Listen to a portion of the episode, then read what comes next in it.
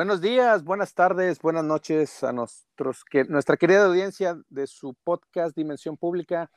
Hoy tenemos un nuevo programa donde contaremos con varias historias, varias noticias que han sucedido en esta última semana. Y pues bueno, aquí con sus servidores y amigos Jaime Villasana y José Longino. ¿Cómo estás, Jaime? Muy bien, mi Pepe. Pues otro episodio más. Ya estamos eh, pues, por terminar este mes de agosto, ¿no? Y bueno, listo para darle a este podcast que está muy interesante.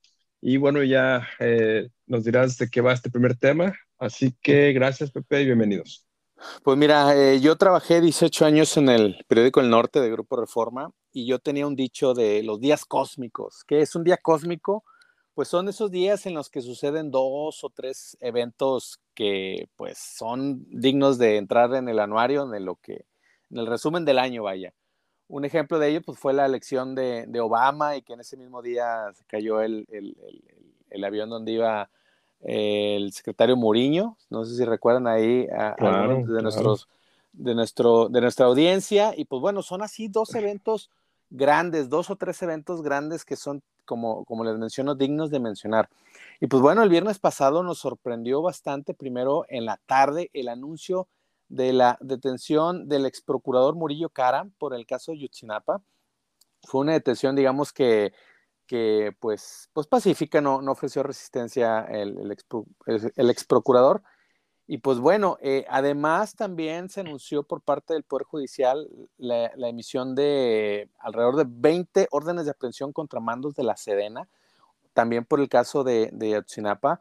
Y pues bueno, es un giro totalmente, eh, pues inesperado, al menos eh, para muchos, la detención de Murillo Cara y pues en este caso también las órdenes de aprehensión contra estos mandos de la Sedena, aunque todavía no se revela a ciencia cierta quiénes son los, los, los, a quienes van estas órdenes de, de aprehensión.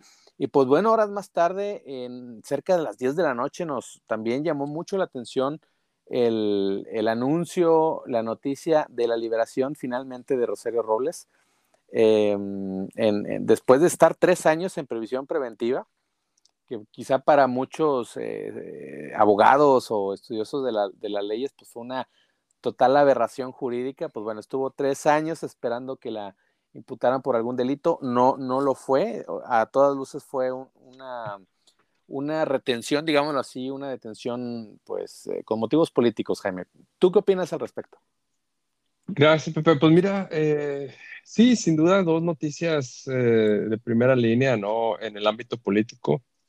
Y bueno, el hecho de que han sucedido los dos actos, o los dos hechos más bien, el mismo día, solo con horas de diferencia, pues obviamente hay una razón, ¿no?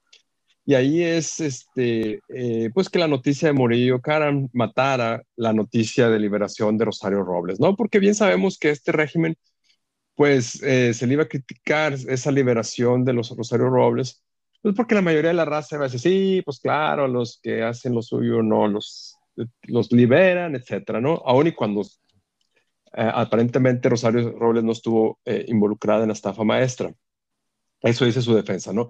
Entonces, pues para protegerse de esa posible crítica de un cierto sector de las bases morenistas principalmente, pues eh, les, también les ofrecieron la otra carnada, la detención de Murillo Caro. Y bueno, bueno, de, Rosario Robles ya se ha hablado mucho y no quisiera entrar en materia, simplemente que era una liberación que se esperaba de un momento a otro. y, pero de Murillo Cara, pues eh, comentabas tú ahí la palabra sorpresiva. Pues sí, no, porque la verdad, yo ya estaba, eh, ¿cómo diré? Resignado, Pepe, de que el caso de Ayotzinapa pues iba a terminar igual que, que, con Peña Nieto, ¿no? La detención de algunos líderes menores, cabecillas ahí en Guerrero, en mandos federales, etcétera, y hasta ahí. Pero bueno, vino esta, esta orden de presión, ahora sí, de un ex procurador, Pepe, es la primera vez en la historia de este país que un ex procurador va a la cárcel. Y, y, si todo el expediente, el caso está pegado a derecho, se comprueba que, que, pues hay fundamentos jurídicos para, para eh, dicha detención, yo seré el primero en aplaudirle a este gobierno. Pero ya empezamos a ver, Pepe, lamentablemente, y con eso termino, eh, hay algunas señales, ¿no? fisuras en este caso.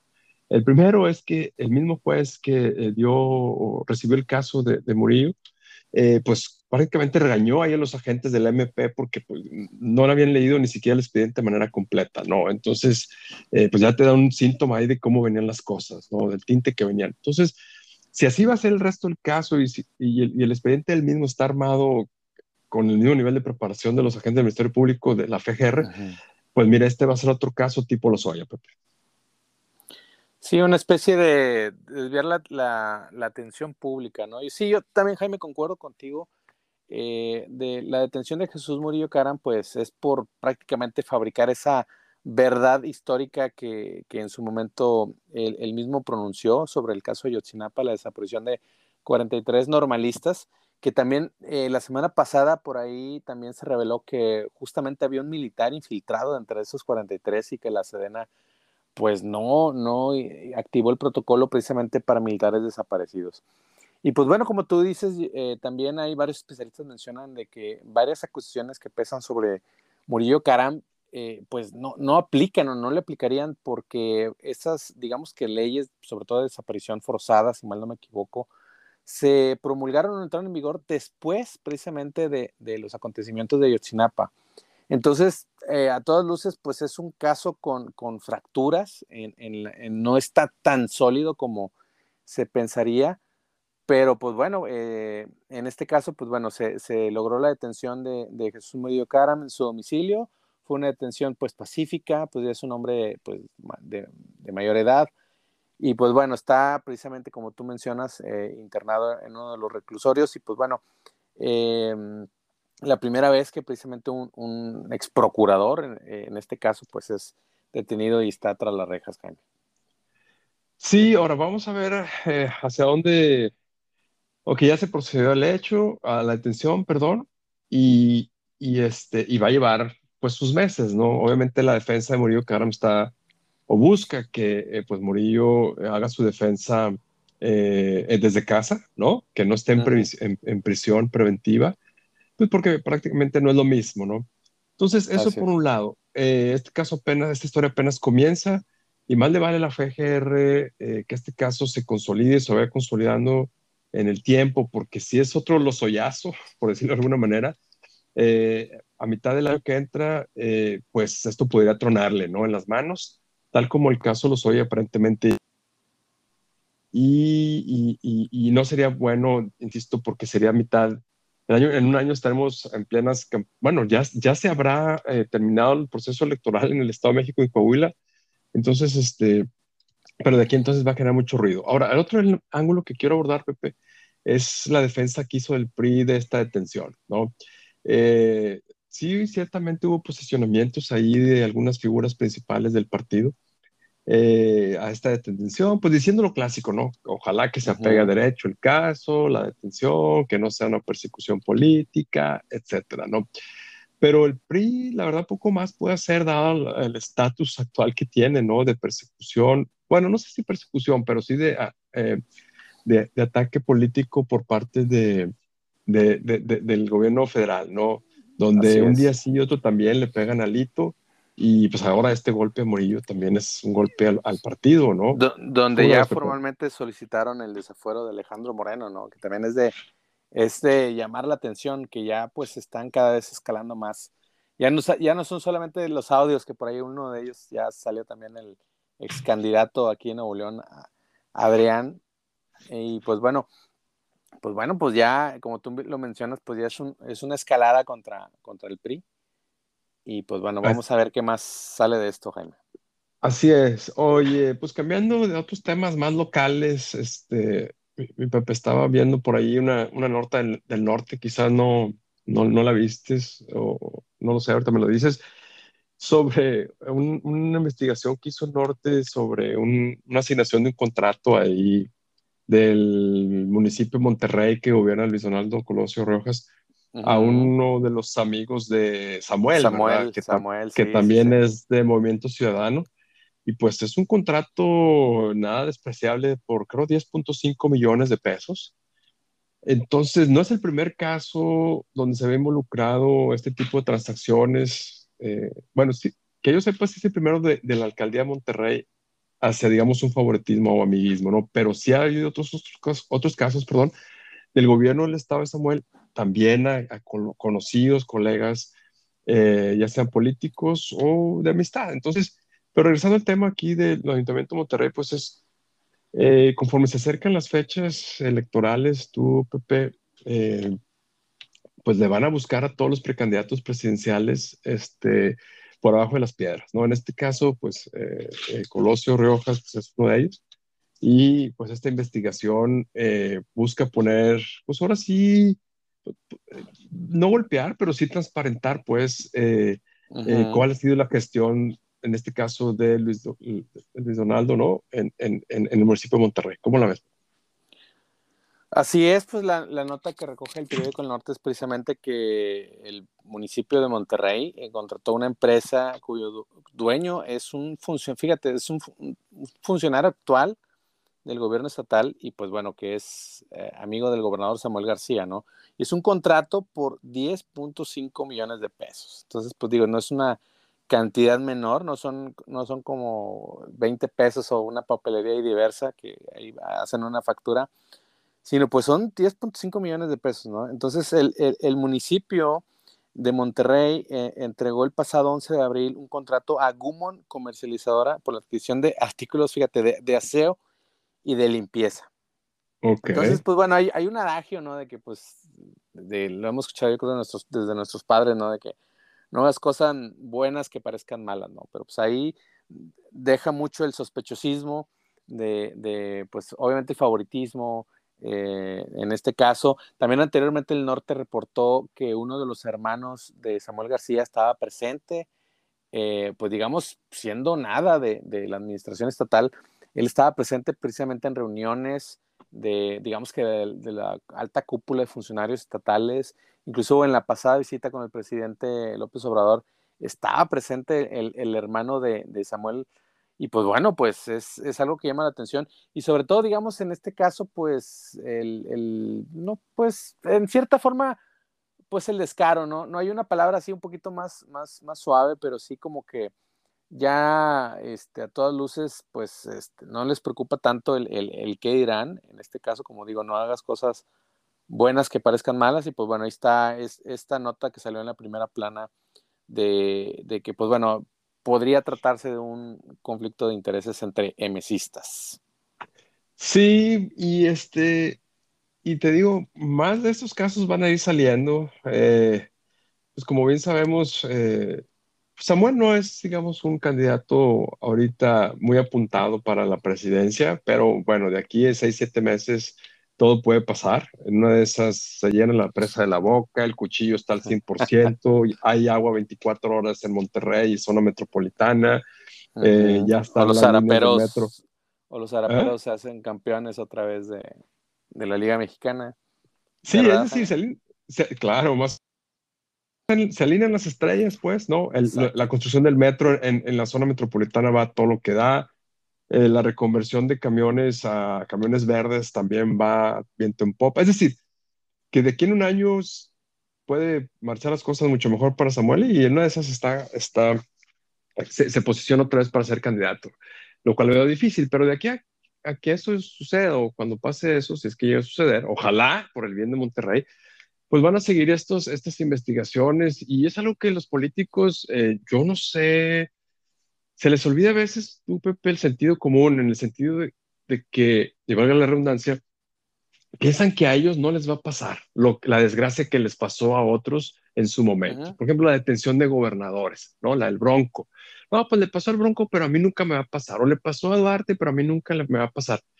Y, precisamente eso, ese tipo de actitudes eh, hace que, que, que, que, que, bajen la guardia. Y no estoy diciendo que se pongan más abusados para robar, ¿verdad? Porque aclarando, por ahí, aclarando, ¿verdad? Sino que hagan las cosas bien, pues, ¿no? Que hagan como deben de ser, pues, simplemente que cumplan con lo dijeron que iban a hacer. Y bueno, no es el caso, pero bueno, me estoy desviando un poco y, quiero regresar acá al caso de, Samuel, de que, y también de Luis Donaldo, ¿no? Eh, que van a tener que tener mucho cuidado eh, con todas las decisiones que, están tomando. Eh, seguramente ya lo hicieron desde hace dos, tres meses, pero si tienen algo ahí en el closet guardadito, y quieren apuntarle o tienen miras más altas, más vale que lo vayan sacando porque eh, todo se sabe, todo se sabe, eh, y más ahora con el tema de la tecnología. Así es, pues es el famoso amigo se llama Gustavo Eduardo Nuño Treviño, y como tú bien lo dices, mencionas, eh, pues en redes sociales aparecen ahí juntos Samuel con, con, Edgardo Treviño, y pues bueno, Gustavo Edgardo Nuño Treviño. Entonces, pues bueno, pues por ahí está la documentación, que como también se menciona en periodismo, que quizá pues este, lícitamente o es, es legal, digamos, ese contrato, pero pues ahora sí que moralmente pues no lo es tanto, Jaime. Claro. Muy bien, Pepe, pues pasemos a otro tema y quisiera ver lo de, comentamos rápidamente lo del problema del agua, ha estado lloviendo, eh, fíjate que acá del lado de Coahuila, eh, yo no estoy viviendo ahí, como bien sabes, ¿no? Como sabe la audiencia, pero pues tengo mi familia y yo ¿sabe? Nos comunicamos. Sí, y me llegan reportes, Jacobo, me llegan reportes. Y no, deja tú, estás, mientras, mientras tanto estás comiendo yukis de té verde con frijoles dulces. Muy, muy, muy buenos, muy buenos. Oye, y este, por cierto, no se les olvide seguirnos ahí en Twitter, arroba José Longino y arroba J Villasana D. Eh, y estamos a sus órdenes. Oye, Pepe, entonces, eh, el tema del agua, ¿cómo va? ¿Ha, llovido? ¿Cómo van las presas? La, la, la, boca por ahí ha agarrado un poquito de agua y no sé si ha mejorado el desempeño de agua y drenaje, no sé si ha habido últimas noticias. Pues sí, de lo último, Jaime, eh, que ya por fin a la vista se, se, pronostican lluvias, eh, que si bien es cierto no van a resolver el problema, pero sí van a dar un alivio, eh, va a ser una aspirina, digámoslo así, ante este terrible mal de la sequía. se había ilusionado, incluso ya llaman precisamente a Samuel García como el, el salado, ¿no? Porque cada vez que anuncia que van a venir lluvias, pasa algo y se, desvían o, no pues llegan aquí a la... Pues que ya no diga nada, que ya no diga nada el vato, pues Exacto, ya sabe, ¿para qué se emociona antes de que pasen las cosas? Chinga, le ganan las emociones al amigo. Le gana la emoción, ya, ya quiere pasar yo creo otro tema, pero bueno, finalmente están pronosticadas lluvias, Jaime, precisamente a partir de, de hoy hasta el fin de semana. Eh, hay uh, altas probabilidades de lluvias y sobre todo por, no sé si también has visto en las noticias de que Dallas, en, Dallas, Texas, también han sufrido unas fuertes lluvias, lo que no llovió en un mes, llovió en un día, entonces pues también ahí están las afectaciones por inundaciones, entonces pues fue un fenómeno atmosférico ahí de que chocó una, una vaguada, algo así, una vaguada con una corriente ahí del Golfo, que se espera que parte de esa, de esa precisamente fenómeno atmosférico alcance aquí el noreste de, del país. Coahuila, la zona norte de Coahuila se va a ver muy beneficiada con estas lluvias, la zona norte de Nuevo León y de Tamaulipas. Y pues bueno, también esperamos que nos llegue algo de lluvia precisamente al área metropolitana de Monterrey que bueno, ya ansiamos pues que, llueve y se llenen las presas, que te digo, si bien es cierto, no van a aliviar el problema de del llenado de las presas, pero sí van a preparar, Jaime, algo muy importante, van a preparar el terreno, ¿no? Van a, eh, ya no va a estar tan seco, digamos, el terreno, entonces eh, ya cuando se esperan, se esperan precisamente, o esperamos todos, eh, las lluvias de septiembre, ahí sí ya va, va a cambiar la situación y pues bueno, es un, es un alivio y pues bueno, también... Oye, pero el cierre calles, el cierre calles, este, las pipas por todos lados, esas imágenes que veíamos hace tres, cuatro semanas, ¿se siguen dando o ya no? Se siguen dando, Jaime, pues sigue el racionamiento. Yo creo que ya entramos en una fase como fue la pandemia de, COVID, ya llegó una fase de estabilización. de estabilización, ya, ya la gente como que ya o se resignó o está aceptando precisamente el destino de que pues simplemente no hay agua, o sea, pues qué reparte si no hay agua, ¿no? Entonces, lo que está haciendo el gobierno es pues precisamente como el técnico de los rayados, dosificar, dosificar ahí el, recurso. Y yo siento que ya, al menos aquí en el área metropolitana de, de, Monterrey, ya hace, la, la, mayoría de la gente ya no hay protestas, ya no hay cierres en las calles. Las pipas están pasando, sigue viendo escenas, inclusive aquí donde tiene su casa, aquí donde vivo, también ves pues gente acarreando cubetas o, este, pues sí, contenedores de agua, porque pues simplemente pues no hay, ¿no? Y pues bueno, ya también el mercado de los tinacos pues se ha ido eh, extendiendo. Antes era pues difícil prácticamente, como también en inicios de la pandemia, el conseguir ciertos artículos médicos, pues también hubo una época en, en semanas pasadas que era prácticamente imposible conseguir tinacos y, menos a buen precio. Claro. Ya se ha estabilizado un poquito eso, entonces ya, ya estamos una, una especie de meseta, ¿no? En, cuanto a la aceptación, pero con, el, con la alarma de que eh, tenemos más o menos agua para un año dosificándola y, pues es urgente por parte de, de, ahora sí que de la, de la madre naturaleza de que pues de que llueva, ¿no? De que si sigue este, esta sequía, eh, pues en un año la, cosa se va a poner peor. Pero no tanto de la madre naturaleza, es una combinación de todos. Me acuerdo yo cuando, digo, me refiero también de hechos de los ciudadanos, de las, las autoridades que hagan su chamba, ¿no? Me acuerdo yo cuando estaba en la escuela, este, allá en los ochentas en primaria, había un, maestro, este, pues digamos, eh, ¿cómo se le dice a los que no creen en Dios? Ateos. A los ateos, ¿verdad? Los ateos, y, gracias a Dios, sí. Y sí, pues estaba en un colegio católico y, simplemente, no me acuerdo por qué salió ahí una pequeña discusión entre él y un alumno, donde el alumno, pues le voy a rezar a Dios para que, para que me vaya bien el examen, ¿no? Y porque estaba en un colegio católico. Ah, sí. Y, y no, y, el maestro le dice, bueno, está bien, usted recele a Dios, no estudie y a ver cómo le va mañana, ¿verdad? Y, este, y pues obviamente llegó ahí la fecha y pues le fue mal, ¿verdad? Pues como... Claro. También dice Dios, oye, pues ayúdate que yo te ayudaré, ¿verdad?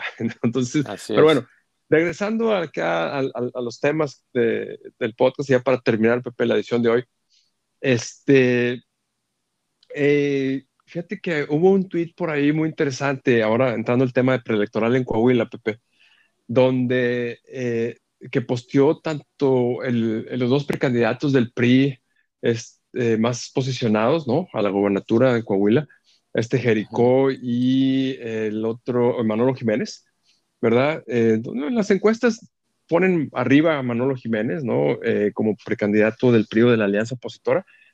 Y este, como un, le dan a un 40 más o menos, y luego a Jericó un 20, y luego vienen otros precandidatos del PRI, ¿no?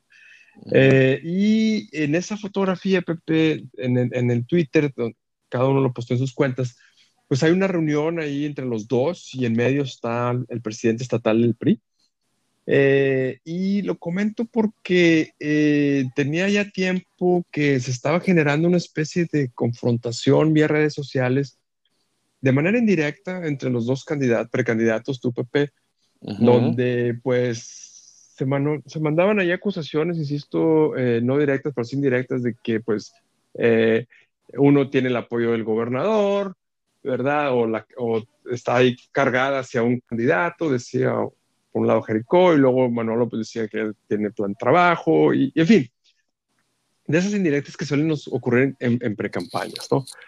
Pero bueno, esta foto, insisto, eh, tú sabes que en, en, política la forma también es fondo, y, más en el, en el PRI, ¿no? Que es un partido que eh, a esto le daba mucha importancia, ¿no? El PRI que manejaba estas formas políticas y, y, y, de si te mueves no sales en la foto, etcétera. Obviamente muchos de esos principios ya hoy no son, no son válidos, pero bueno, el caso es que eh, eh, da un reflejo, una señal, tú, Pepe, de que hay cierta unidad o al menos hay un acercamiento eh, no hay esa ruta de la ruptura que, se estaba fraguando y al menos por ahora hicieron las paces.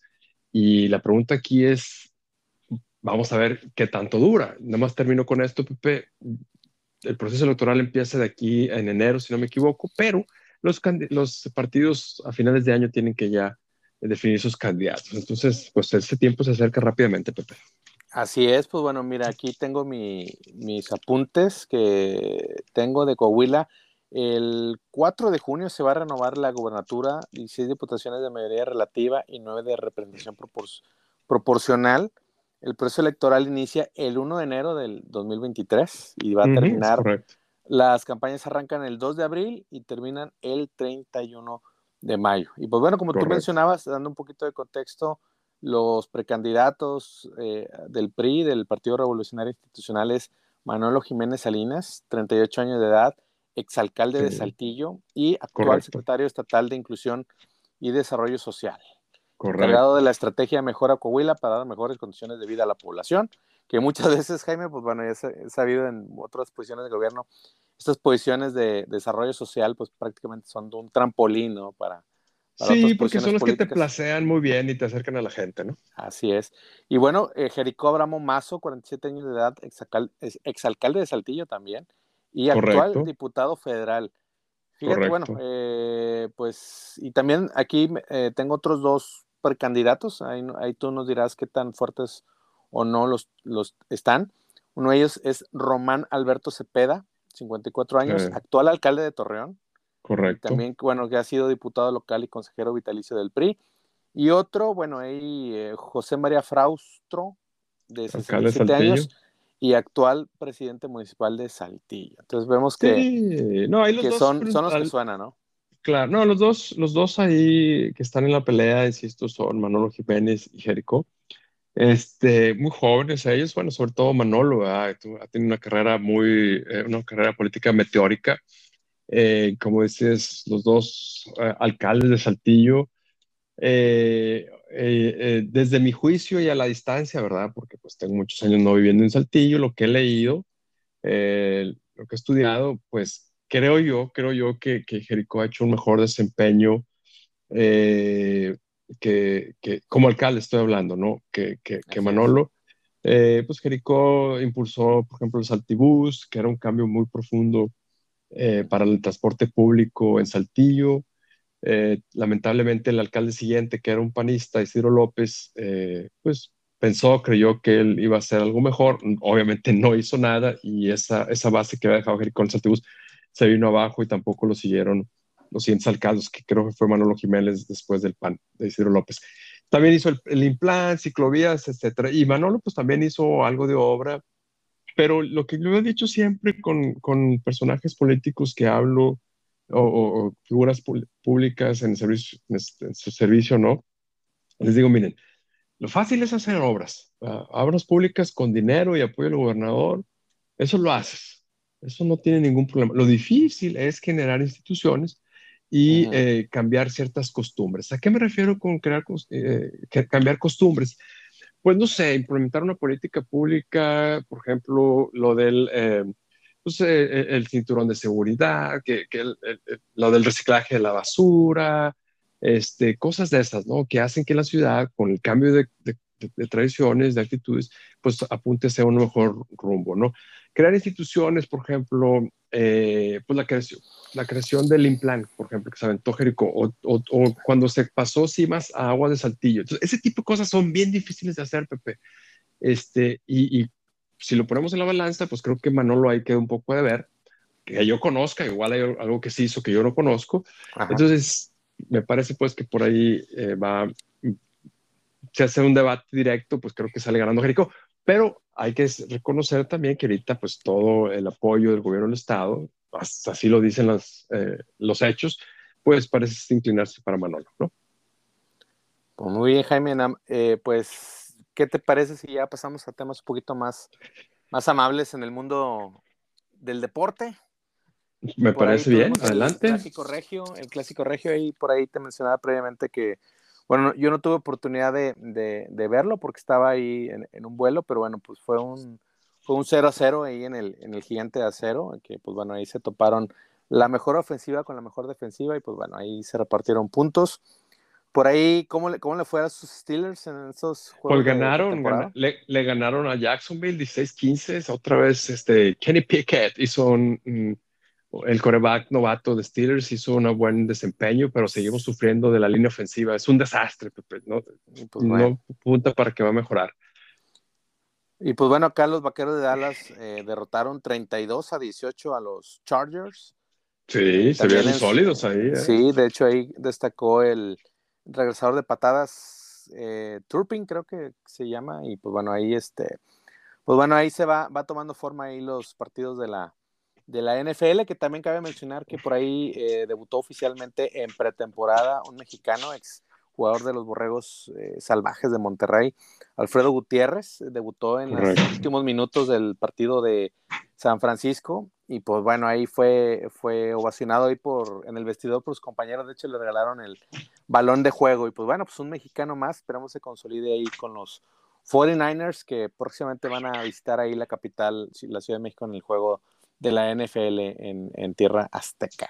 Correcto. Y una última noticia, mi Pepe, pues Casemiro, un grande de, los medios de contención ah, en el mundo, se fue de Real Madrid. Este, pues hay que reconocerlo, ¿no? Es un leñero, era un leñador, pero esa es la chamba de un contención, ¿verdad? Entonces, este, me quito el sombrero con ese jugador. Y fíjate que se le criticaba mucho al Real Madrid por no saber despedir a sus figuras, ¿verdad? Este, ha pasado muchas veces, pero ahora con Casemiro, con Marcelo, eh, pues las cosas han cambiado, los ha despedido como, como se merecen. Y la verdad que bueno que dejaron ir a Casemiro, este Florentino no le metió alguna patadilla ahí por abajo impidiéndole su salida. Mira, la verdad con todo lo que le ha dado el Real Madrid, este, se merecía eso mucho más. Y bueno, que le vaya muy bien en el Manchester United, ¿no? Pues muy bien, pues, eh, pues llegamos aquí. Muchas gracias a, la audiencia que nos acompañó durante todo este podcast de Dimensión Pública. Jaime, le recordamos nuestras redes sociales en Twitter es arroba jvillasanad y el de su servidor arroba José Longino con G. Muchas gracias, Jaime. Muy bien. Nos vemos, mi Pepe. Hasta luego. Gracias a la audiencia. Hasta luego. Hasta luego, bye, bye.